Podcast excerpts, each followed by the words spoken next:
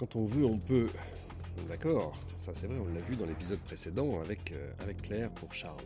Mais est-ce que tout ça est si facile? Parce qu'il y a, il y a la volonté, c'est vrai, ça c'est une chose, mais il y a tout le, côté matériel.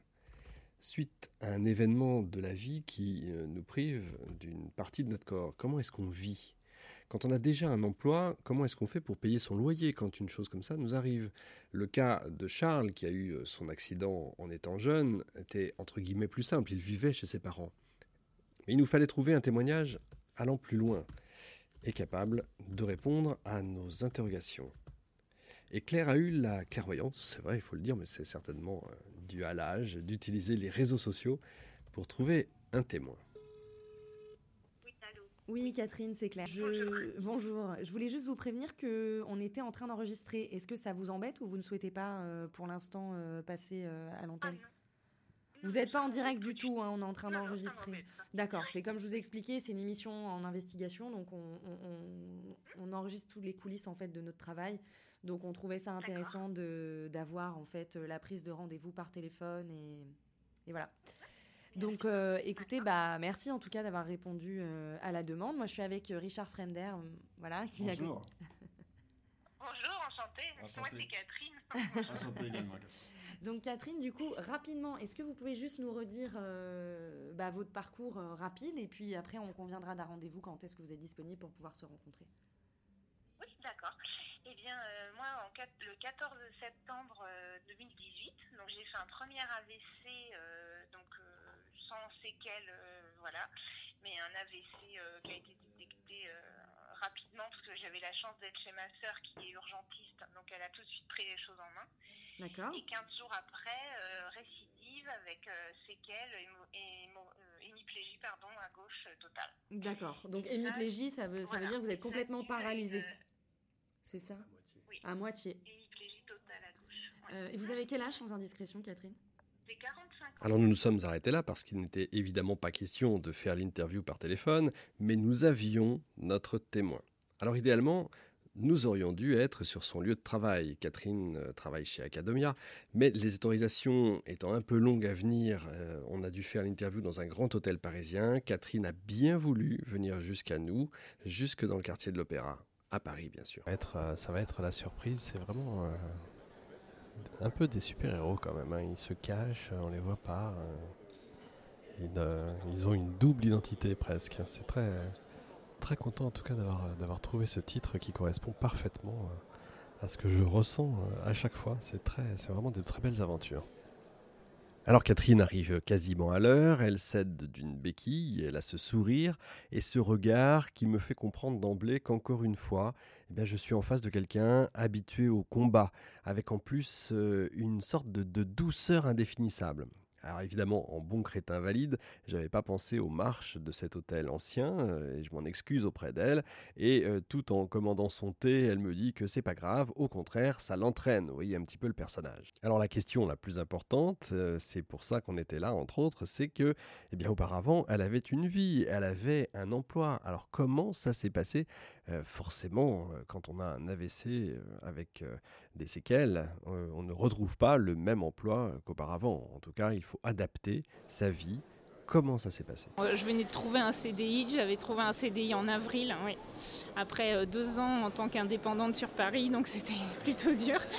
Et euh, oui, tout allait bien, j'avais un appartement, tout allait bien, et puis, puis voilà, après du jour au lendemain, tout s'arrête. moi, j'avais pas un an d'ancienneté dans l'entreprise, donc pas de compensation de salaire. Et puis bah, après, voilà, c'est un engrenage parce que bah, a pas de. La Sécu peut pas couvrir évidemment tout ça. Et puis bah, ça s'enchaîne, ça s'enchaîne. Ce qui fait que moi j'ai dû reprendre le travail huit mois après. J'ai pas eu le choix. J'ai eu la grande chance que mon, que mon employeur, donc Acadomia, euh, moi j'avais été euh, à la base placée sur euh, ici les Moulineaux, donc carrément à l'opposé du 19e.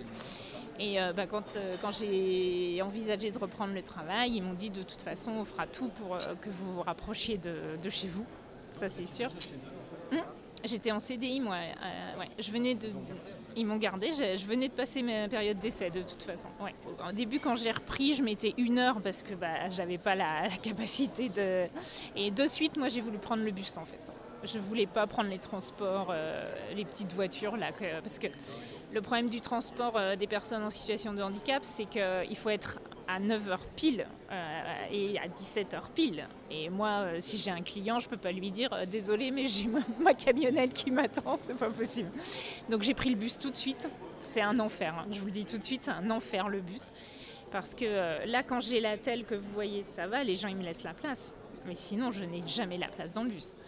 Même avec la carte handicapée, mais la carte, elle est grande comme, euh, comme une carte bleue. Donc, euh, les gens s'en foutent complètement. Ce matin, il y a une dame, elle m'a regardé, elle a fait bah non. Et elle ne s'est pas levée, elle m'a pas laissé la place. Et j'ai laissé la place, moi, à une personne âgée, mais on marche sur la tête en fait. C'est que j'ai pas la tête et j'ai pas l'âge. Clairement. C'était ça. Parce que euh, je veux dire, il n'y a pas. c'est préférable de ne pas voir en fait. C'est plus pratique. Donc euh, on est invisible hein, réellement. C'est un monde d'invisibles. Là, j'ai failli me faire bousculer trois fois. Les gens ne regardent pas. ils sont nés dans leur smartphone et quand ils sont pas nés dans leur smartphone, de toute façon, ils font pas attention aux autres. Donc, euh, non, non, c'est vrai, c'est catastrophique. Ça fait plusieurs fois qu'au cours de cette enquête, on entend justement parler du handicap visible et non visible. C'est vrai qu'on n'y pense pas, mais il y a euh, plusieurs degrés, il y a plusieurs niveaux de handicap. Il n'y a pas le handicap. Et c'est pas seulement que face au, regard des autres, c'est aussi ce que j'appelle la double peine après l'accident, l'administration. Vous savez, celle qui vous accepte ou vous refuse des droits, des allocations, etc. etc. Ça, je pense que tout le monde vous l'a dit, mais l'engrenage administratif est oui, tout le monde infernal. infernal. ça rajoute une couche en fait. Oui. Et ça rajoute un coup d'injustice. Oui. D'injustice qui est quand même pas normal. Parce que bloquer les indemnités, c'est un scandale. C'est un scandale tout ça parce que euh, c'est pas le médecin traitant qui a fait la prolongation, mais un médecin du cabinet médical, sauf que moi, il y a trois médecins qui s'occupent de moi, et j'ai une médecin traitant exceptionnelle en plus. Donc euh, non, on bloque pas les indemnités pour ça. Et puis moi, j'ai, enfin là pour le coup, la MDPH aussi, il y a un gros gros gros souci. C'est-à-dire qu'ils ont un devis pour mon aide matérielle chez moi depuis mi-février. On est mi-octobre, presque fin octobre, et toujours pas étudié. Heureusement que je me débrouille, hein, parce que la barre de douche, j'en ai plus besoin en fait. Les tapis antidérapants, bah, j'en ai pas besoin non plus, parce que j'ai mis des serviettes par terre. Et aucune aide à domicile depuis début mars, quand je suis rentrée chez moi. Parce que il y a eu des embrigolus, je sais pas comment on dit ça, mais euh, administratifs, de gens incompétents et ça a, fait une espèce de boule de neige. Je n'ai eu aucune aide depuis que je suis rentrée chez moi. Parce que la MDPH a considéré que j'étais à moins de 70% de handicap, sans voir les personnes, hein. sachant que je n'ai aucune notion du côté gauche quand même. Ce qui est extrêmement dangereux quand vous faites la vaisselle, la cuisine. Euh, je ne peux pas me baisser euh, pour nettoyer ni la douche ni le frigo parce que j'ai pas de fléchisseur, donc je peux pas. Euh, donc c'est sûr que ma rééducation, je l'ai faite très vite. Enfin, très vite. Euh, j'ai pas eu le choix en fait. Donc euh, bah, faire la, lessive, le ménage, etc., on le fait. La cuisine, on l'a fait. Parce que de toute façon, j'avais pas le choix. Mais euh, éplucher une pomme de terre, c'est un cauchemar. C'est-à-dire éplucher une pomme de terre, bah, si elle tombe pas trois fois, elle tombe bien. Quoi. Enfin, moi, je, pour le coup, on n'a vraiment pas d'aide. Le, problème, c'est que l'employeur qui n'a pas de compensation de salaire, comme moi, mon employeur a, c'est pas, c'est pas, de, c'est pas de ma faute en fait. Et euh, la Sécu m'a répondu euh, Ah bah votre salaire c'est la Sécu maintenant. Mais non, il devrait y avoir autre chose qui prenne. Moi j'ai bossé pendant. Euh, je bosse depuis 96 sans jamais avoir eu une année de, de répit. Je trouve ça lamentable de n'avoir droit à rien d'autre que les indemnités Sécu, qui considèrent une jambe cassée comme un AVC. Ça va pas, non? C'est pas les entreprises qui bloquent? Non c'est le système, bien sûr. Après, euh, l'emploi, euh, il faut aussi que, bah, faut des locaux adaptés. Moi, j'ai la grande chance de ça, mais euh, j'aurais jamais pu aller dans d'autres agences parce que de toute façon, je pouvais même pas y rentrer tellement la marche elle est haute. Non, mais on ne pense pas à ça, mais c'est Paris n'est pas du tout fait pour ça. Je sais, en province, je sais que c'est compliqué aussi, mais donc après, je sais que Cap Emploi fait quand même pas mal de choses. Moi, j'ai pas eu affaire à eux puisque de toute façon, j'avais déjà un emploi. Mais en tout cas, je suis bien suivie moi pour euh, bah, tout ce qui est euh, si jamais j'ai un souci, si jamais ça va pas, si jamais. euh, voilà, ça, je sais que j'ai un suivi de toute façon et un soutien surtout. Ça, c'est très important. Vous entendrez le témoignage de Nathalie dans un autre épisode en Bretagne, mais euh, à ce sujet, voici ce qu'elle nous a dit. Je me suis retrouvée euh, en longue maladie, euh, maladie professionnelle, accident du travail, très longtemps, jusqu'au jour où euh, la sécurité sociale m'a dit stop. Il faut aller travailler, mais travailler avec un seul bras, c'est compliqué. Donc j'ai été voir euh, toutes les associations de, d'handicapés euh, qu'il y avait sur Rennes à l'époque, parce que moi je faisais partie de Rennes. Et en fait, euh, on m'a dit que j'étais pas assez handicapée. On le vit mal. Déjà, c'est compliqué injuste. d'être handicapé du jour au lendemain. C'est très compliqué. Et il faut se le mettre dans la tête aussi, qu'on a perdu un membre. Donc d'autres membres se réveillent, bien sûr, comme je vous expliquais, d'allumer euh, une gazinière, euh, se faire son café, manger, se doucher. C'est compliqué, mais on y arrive à- à la finale en fait. Mais se faire rejeter comme ça parce qu'on n'est pas assez handicapé. Donc moi, cette personne, je lui ai dit, je me suis excusée de ne pas être dans un fauteuil, mais d'avoir juste perdu un bras. Et ils m'ont dit, on ne peut rien faire pour vous. Donc j'ai voulu, moi, c'était juste pour qu'on m'aiguille, en fait. Pour que je puisse trouver du travail, quelle entreprise je pouvais aller voir. Et on m'a pas aidé, on m'a laissé comme ça, euh, dans la nature, et tu te débrouilles. Alors nous avons contacté euh, Cap Emploi qui malheureusement n'a jamais répondu euh, à notre message, mais retrouvons Catherine parce qu'on va voir que encore une fois l'entreprise Academia, pour euh, ne pas la citer, euh, a été très importante pour elle, l'a beaucoup aidée et on se rend compte que c'est finalement l'entreprise qui fait pas mal d'efforts et qui euh, très souvent se substitue en termes de démarches, etc., pour ces personnes qui ont vécu un événement, un événement inattendu. Alors comment réagit Academia justement? Parce que ça c'est intéressant quand même. Il y a des boîtes qui auraient pu euh, vous virer, même s'ils n'ont pas vraiment le droit, ils auraient pu trouver toutes les possibilités pour, euh, pour vous... ils ont été extrêmement euh, présents.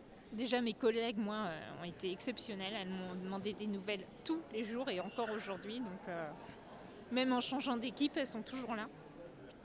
Et Academia, de suite, d'abord m'a aidé à avoir une aide avec le 1% logement. Parce que quand l'employeur cotise au 1% logement, il faut savoir que quand on a des accidents de la vie, Action Logement peut intervenir. Et moi, grâce à ça, j'ai pu payer mon loyer quand même.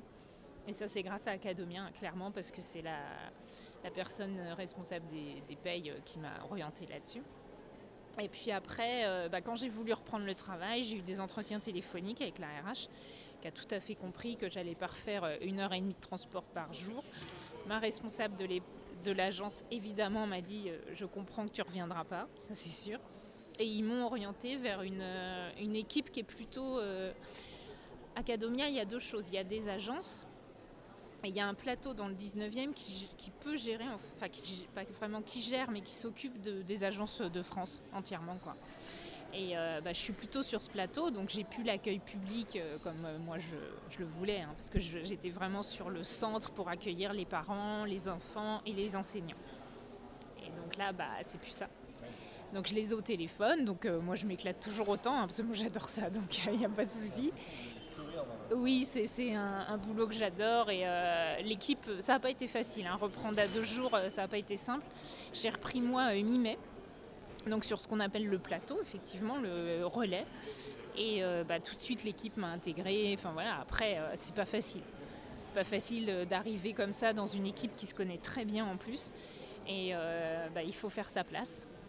Il faut démontrer qu'on a peut-être eu un accident de la vie, mais qu'on est toujours là. et, bah, et là, pour le coup, il faut montrer qu'on est visible. Parce que tout le chemin, c'est une, d'une invisibilité totale, mais arriver au boulot, moi j'ai ma place, euh, je, sais ce que je fais. Et puis, euh, ça a été très compliqué parce que je suis arrivée, et je le voulais, au moment où le changement du, logiciel arrivait. Donc il a fallu que j'intègre intégralement, enfin entièrement un nouveau logiciel, alors que j'en avais déjà en- enregistré un en mars. euh. donc euh, oui, ça a été, euh, ça a été chaud. Et puis bah, après, il y a eu les vacances d'été, et puis bah, après la rentrée, tout s'est bien, euh, tout bien déroulé, et puis voilà, ça continue quoi. Ils ont aménagé vos horaires, comment ça se passe? Alors oui, moi, alors c'est pas Academia du coup qui, qui voit ça, c'est la médecine du travail. Donc moi je suis suivie par une excellente médecin, hein, vraiment ils ont été, euh, ils ont été vraiment super. Et on a vu comme horaire 9h midi, 13h, 17h. Et Catherine soulève alors une autre problématique auquel, euh, évidemment, on ne pensait pas, les aidants. La famille, les proches, c'est vrai que s'ils sont une aide indispensable, leur vie à eux doit pas être euh, si facile non plus. Alors ça fera l'objet d'un épisode à part. Mais ne nous mentons pas non plus. Si les proches sont là, c'est pas toujours rose, car comme dirait l'adage, c'est dans le besoin qu'on reconnaît ses amis, et le choc peut être rude. Restez à l'écoute. Moi, j'ai eu une solidarité euh, exceptionnelle euh, du fait de ce non-salaire. Euh, mes amis ont mis en place une, une cagnotte, mais qui a parcouru le monde, hein, parce que moi, j'ai passé 8, ans en Guadeloupe. Donc, euh, mes amis de Guadeloupe se sont aussi euh, beaucoup euh, concertés, m'ont beaucoup aidé, soutenu, même à 6000 km, ils étaient là. Et bah, ça, ça m'a aidé évidemment, ma famille et mes sœurs qui ont été présentes depuis le début et qui sont encore aujourd'hui. J'ai deux sœurs sur Paris et ça, et des amis exceptionnels aussi qui sont là depuis aussi le début. Alors il y en a qui s'éloignent. Il y a des différentes C'est-à-dire que il y a des gens qui s'éloignent parce que et ils me le disent parce que c'est trop dur. Parce que le handicap, ça fait peur, la maladie fait peur. Euh, moi, je ne suis pas guérie aujourd'hui, hein, donc euh, j'ai des séquelles de toute façon euh, irréversibles puisque j'ai perdu toute la notion de mon côté gauche dans l'espace. Donc je ne sais absolument pas où est mon corps dans l'espace. C'est quand même exceptionnel. C'est pas pratique du tout. Et ça fait peur. C'est un peu intrigant et en même temps. Donc il y a des gens qui me le disent. On prend pas de nouvelles, mais parce qu'on n'en est pas capable. Il y a des gens qui disent plus rien. Donc comme ça, euh, comme ça là c'est clair. Et puis bah, il y a des gens qui sont là. Mais, mais après c'est normal aussi. Je veux dire, c'est normal. Euh, moi je leur en veux évidemment parce que c'est dur. Elle a la pêche, Catherine, et évidemment, elle ne tape pas sur toutes les administrations, mais elle tenait quand même à dire qu'on n'est pas non plus dans le monde des schtroumpfs. Elle a eu de la chance, la chance d'être bien entourée par des sœurs formidables d'ailleurs, auxquelles elle souhaitait vraiment rendre hommage, ainsi qu'à Academia qui a été d'une grande aide pour elle, on l'a entendu.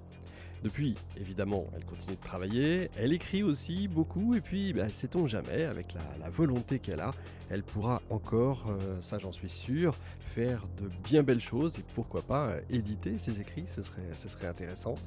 Les super-héros du quotidien, une enquête rendue possible grâce à l'AGFIP.